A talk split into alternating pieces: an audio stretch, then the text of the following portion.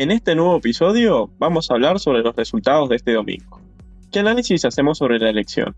¿Cómo reaccionó el dólar y los activos argentinos en las primeras ruedas tras los comicios? ¿Y qué podemos esperar de cara a lo que viene en los mercados? Noticias de Mercado, el podcast de YOL Invertir Online.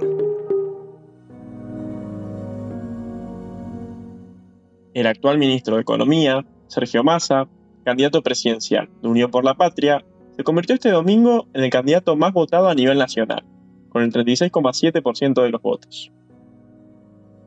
Por su parte, Javier Milei, de la Libertad Avanza, quedó segundo con el 30% de los votos y aseguró su lugar en la segunda vuelta.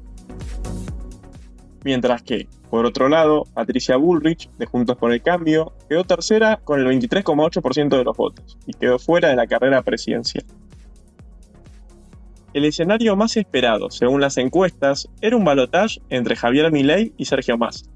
No obstante, el resultado actual terminó siendo sorpresivo, porque el consenso no se imaginaba a Massa bien posicionado de cara a una segunda vuelta. Con un crecimiento de 9,5 puntos respecto de las primarias, ahora el candidato oficialista solo necesita un poco más de 13 puntos para ganar el desempate en noviembre.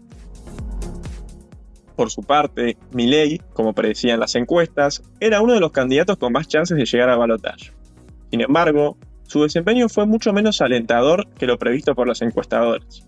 En este caso, el consenso lo veía creciendo respecto a agosto, pero terminó incluso perdiendo algunos votos.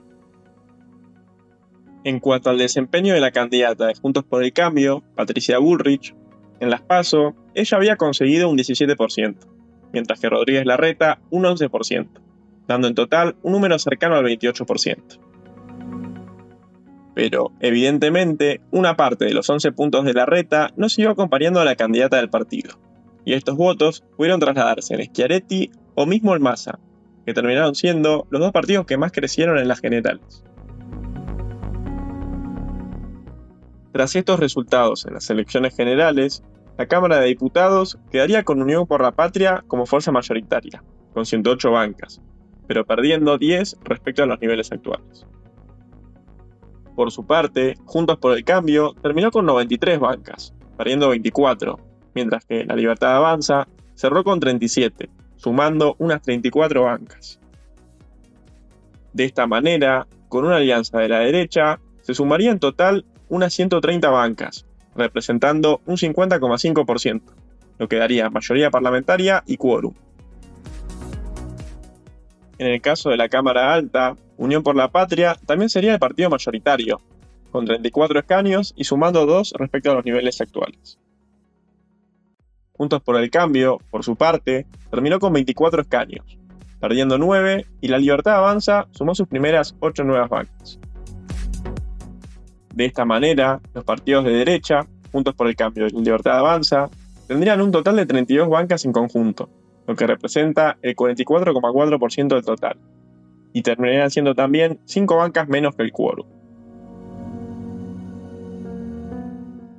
En cuanto a la reacción del mercado, los resultados de los comicios tomaron por sorpresa a la comunidad inversora, que, si bien esperaba una segunda vuelta entre el oficialismo y los liberales, no esperaba que sea Massa quien se imponga como primera fuerza a nivel nacional.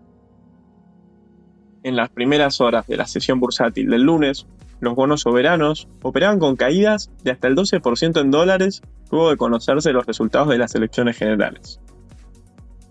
Mientras que, en el caso de la renta variable, la mayoría de los ADR de las empresas argentinas se comercializaban con importantes pérdidas en la apertura de la jornada bursátil en la Bolsa de Nueva York.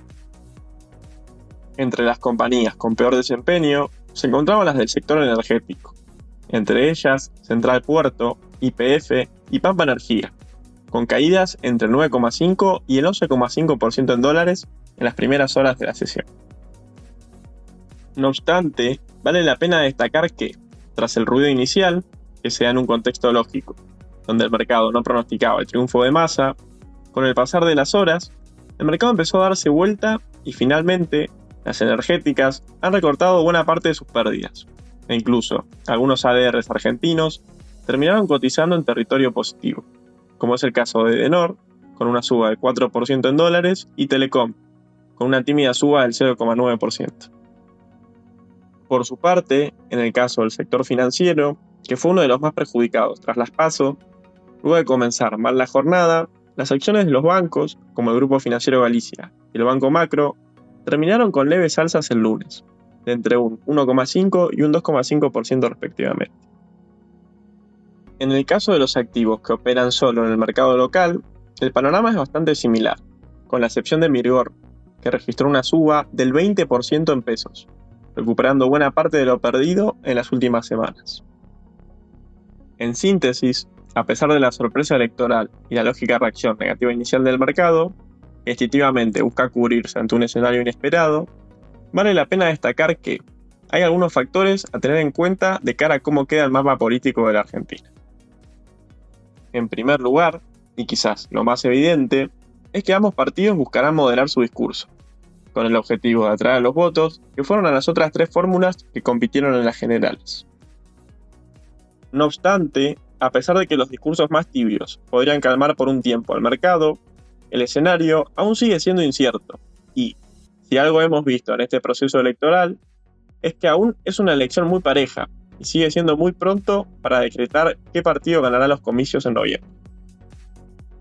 Teniendo en cuenta este escenario, ¿en qué activos nos posicionamos? En primer lugar, de cara a la elección, y mayormente en las últimas ruedas, veíamos que los inversores salían a pagar cualquier precio por los activos, tanto en equity argentino como en activos dolarizados implícitamente, como los CDRs. En el caso de los CDRs, al salir del foco altamente la posibilidad de una devaluación del tipo de cambio oficial por la victoria del oficialismo, hemos tenido una fuerte baja del dólar CSL, que impactó en las cotizaciones de estos instrumentos, depurando los precios que se negociaban el viernes pasado. En el caso de los activos argentinos, los papeles del Merval llegaron a cotizar en niveles elevados, por lo que este retroceso que tuvimos durante la jornada del lunes depura parte de la suba que tuvieron en las últimas ruedas previo a las elecciones. Estos retrocesos mencionados pueden dar inicio a puntos de entrada más atractivos para posicionarse en equity local, de repetirse la misma dinámica rumbo a la segunda vuelta electoral, donde se busca cobertura. Entre los papeles destacados tenemos a Pampa Energía y Transportadora Gas del Sur. Por otro lado, el escenario político dejó fuera la posibilidad del escenario destructivo, que se pensaba con Milley ganando en primera vuelta. En este caso, los bancos quedaron rezagados ante una transición moderada, y es por esto que consideramos una alternativa atractiva posicionarse en Banco Macro. Consideramos que cuenta con buena solidez financiera, se espera que vaya a beneficiarse de las tasas de interés y de los ingresos por sus securities.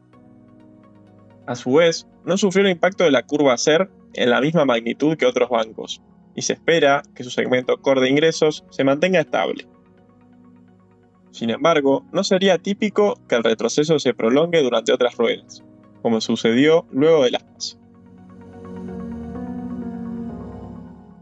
Para los oyentes que quieran saber más alternativas de inversión de cara a los próximos meses, recomendamos que vean los portafolios sugeridos de Argentina, que se encuentran disponibles en la página web en la sección de risa.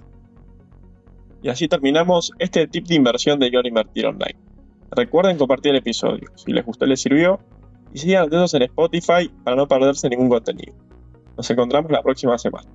Te esperamos en la próxima edición de Noticias de Mercado, el podcast de YOL Invertir Online.